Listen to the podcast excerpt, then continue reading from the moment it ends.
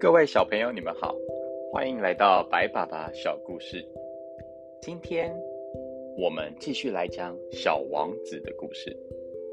上一集我们说到，小王子遇到了一位地理学家，在地理学家的建议之下，小王子动身前往地球。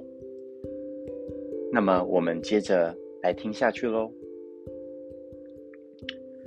地球真不是一个普通的星球，在那儿有一百一十位国王，有七千位地理学家，有九十万个商人，有七百五十万位酒鬼，还有三亿一千一百万个骄傲自大的男人。这些全部加起来，大约有二十亿个大人。为了让你对地球的大小有一概念。我可以告诉你，在发明电灯之前，如果要点亮全球六大洲的话，就得劳动四十六万两千五百一十一个点灯夫来点灯。从远方看，这会是相当壮观的画面。这群点灯大队的动作排列，大概会像芭蕾舞一样整整齐齐。首先上场点灯的应该是纽西兰。和澳洲的点灯夫，他们点完灯便会退回去，去睡觉了。接着就换中国和西伯利亚的点灯夫从大队中出场，接着很快又退回去了。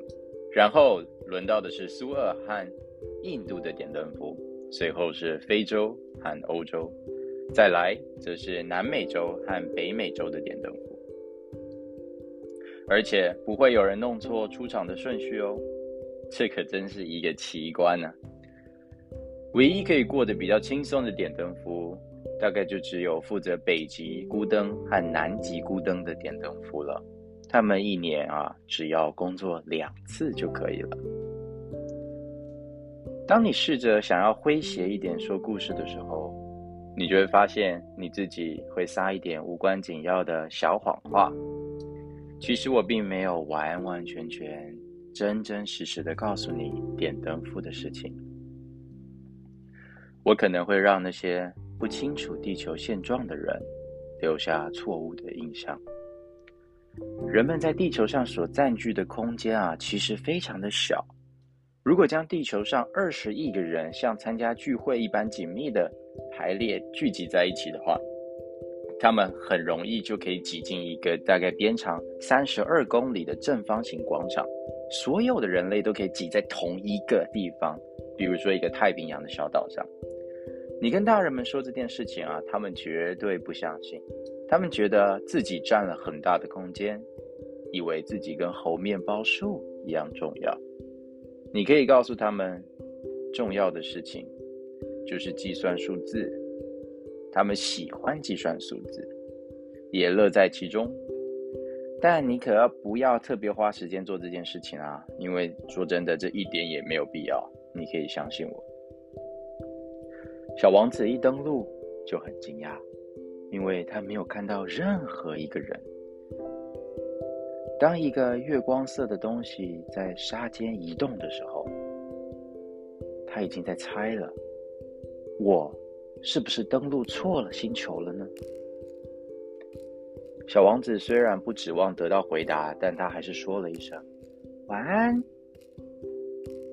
啊，那是一只蛇。蛇说：“晚安。”小王子问了：“我在哪一个星球呢？”蛇回答：“哦，在地球上，在非洲。”哦，地球上难道没有人吗？小王子问。“这是沙漠。”沙漠中是没有人的，地球是很大的。蛇回答了。小王子在一个石头上坐了下来，仰望了天空，并且说道：“我在想，星星们一闪一闪的发光，是不是为了让每一个人都找得到自己的星球呢？”小王子接着说。看看我的星球，它就在我们的头顶上，距离却如此的遥远啊！蛇回答了：“真是一个美丽的星球啊！你为什么会来到这里呀？”小王子回答：“我和一朵花之间发生了一些问题。”蛇回答了：“哦。”他们俩沉默了一会儿。